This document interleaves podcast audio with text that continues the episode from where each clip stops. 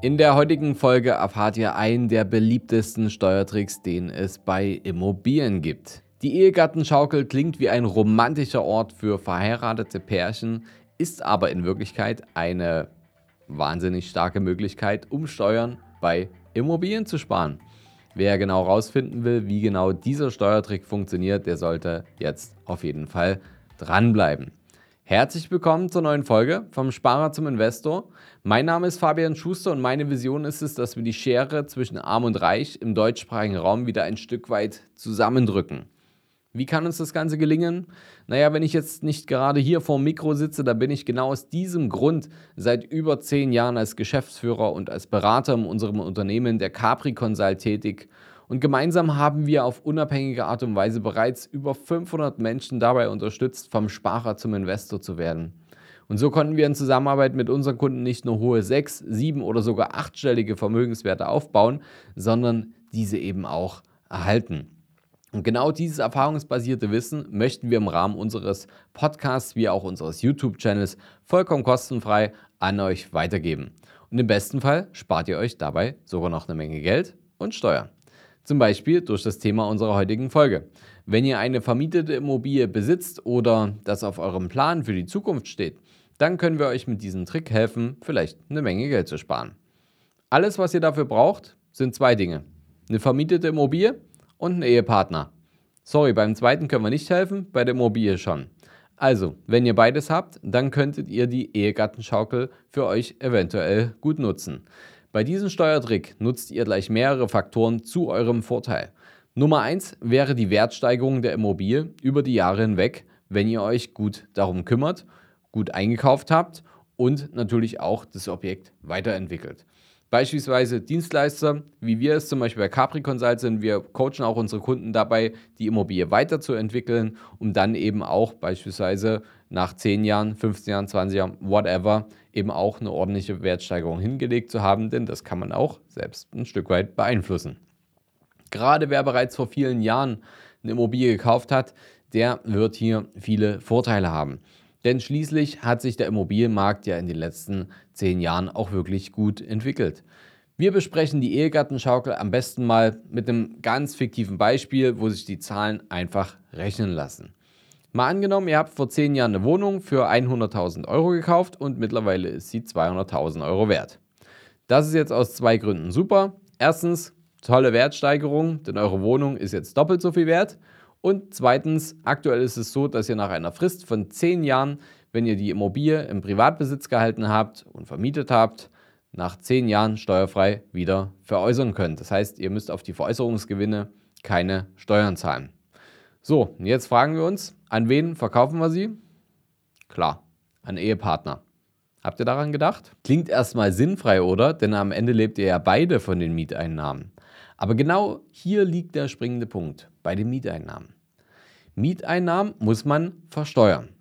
Man kann aber ähm, von den Mieteinnahmen, wenn man eine Immobilie vermietet, auch noch Dinge abziehen. Zum Beispiel könnt ihr die Zinsen, die ihr auf ein Darlehen zahlt, könnt ihr absetzen. Ihr könnt Verwaltungskosten absetzen. Ihr könnt aber auch eine ganz spannende äh, Stelle mit absetzen und das ist die Abschreibung. Was ist die Abschreibung? Ganz kurz und grob erklärt. Der Gesetzgeber in Deutschland gibt euch die Möglichkeit, wenn ihr eine Immobilie vermietet, dann nutzt der Mieter eure Wohnung oder euer Haus ab. Und diese Abnutzung der Dinge, die er benutzt, die könnt ihr abschreiben. Das ist unterschiedlich, je nach Baujahr. Wenn das Objekt vor 1925 gebaut wurde, sind es 2%. Wenn es nach 1925 erbaut wurde, sind es 2,5% Abschreibungen pro Jahr.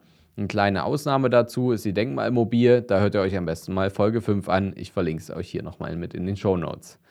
So, was bedeutet das? Abschreibung gibt man also eigentlich nicht wirklich aus, also man hat keinen Liquiditätsverlust, aber man kann halt die Abschreibung steuerlich gegen die Mieteinnahmen gegensetzen. Das heißt, wenn wir unsere Mieteinnahmen haben, davon zum Beispiel Darlehenszinsen noch absetzen, davon Verwaltungskosten absetzen und dann noch die Abschreibung davon noch abziehen, dann haben wir das zu versteuernde Einkommen, was durch die Immobilie entsteht. Ich möchte euch kurz darauf hinweisen, dass ich kein Steuerberater bin. Das ist eine reine Praxissache, die wir hier jeden Tag leben und auch in Kombination mit unseren Steuerberatern und unseren Kunden auch so umsetzen. Ja, das erspart euch aber keine steuerliche Beratung, wenn ihr das dann auch für euch umsetzt. Die Abschreibung richtet sich nach dem Kaufpreis und dem Wert der Immobilie. Wenn euer Ehepartner euch also jetzt die Immobilie für 200.000 Euro, also zum doppelten Preis wie vor zehn Jahren, ähm, verkauft hat, dann ist die Abschreibung natürlich auch doppelt so hoch. Ihr habt dann also die gleiche Immobilie, die gleichen Mieteinnahmen, aber durch den Verkauf an Ehepartner habt ihr effektiv mehr Geld zur Verfügung, denn ihr zahlt weniger Steuern, weil sich die Abschreibung erhöht hat. Die wird ja nicht mehr auf 100.000 Euro bemessen, sondern auf 200.000 Euro bemessen. Und noch besser wird es, wenn der Ehepartner dadurch erstmal negative Einkünfte generiert, ihr selber aber im positiven Bereich bleibt. Das ist doch super geil. Wenn also die Mieteinnahmen durch die Zinsen und Abschreibung aufgefressen werden, dann müsst ihr auch keine Steuern auf die Mieteinnahmen zahlen, sondern bekommt vielleicht sogar Geld zurück. Nicht etwa, weil ihr es eurem Partner nicht gönnt, sondern weil die Einkünfte von Ehepartnern für die Berechnung der Steuer eh zusammen berechnet werden. So könnt ihr am Ende noch mehr Steuern sparen. Und noch ein Vorteil kommt hinzu. Normalerweise würde bei einem Verkauf die Grunderwerbssteuer anfallen. Das ist eine einmalige Steuer, die je nach Bundesland zwischen 3,5 und 6,5 Prozent einmalig auf den Kaufpreis gezahlt wird. In unserem Beispiel mit einem Kaufpreis von 200.000 Euro wären das also schon mal je nach Bundesland zwischen 7.000 und 13.000 Euro. Zwischen Ehegatten fällt diese Grunderwerbssteuer aber weg. Also auch da kann man noch mal ein bisschen Steuern sparen. Ihr könnt euch vielleicht schon denken, warum das ganze Ehegattenschaukel heißt. Klar, man gibt die Immobilie zwischen Partnern hin und her. Das Ganze funktioniert aber nicht nur in eine Richtung. Natürlich könnt ihr, wenn in eurer Partnerschaft jeweils einer eine vermietete Immobilie besitzt, das ganze Spiel auch nochmal in die andere Richtung durchführen. So habt ihr die Möglichkeit, aus euren Einkünften auch noch mehr rauszuholen, ohne dabei ein Risiko einzugehen. Ihr nutzt letztendlich völlig legale Steuertricks. Natürlich muss man auch Notar- und Grundbuchkosten beachten, denn beim Verkauf einer Immobilie muss es sich immer um einen korrekt gestalteten Kaufvertrag mit allem drum und dran beim Notar handeln. Allerdings sollte sich der Betrag, den man hier investiert, bereits nach kurzer Zeit amortisiert werden. Das könnt ihr auch direkt mit dem Steuerberater ausrechnen. So, ja, das war es dann eigentlich schon zu unserer schönen Ehegattenschaukel.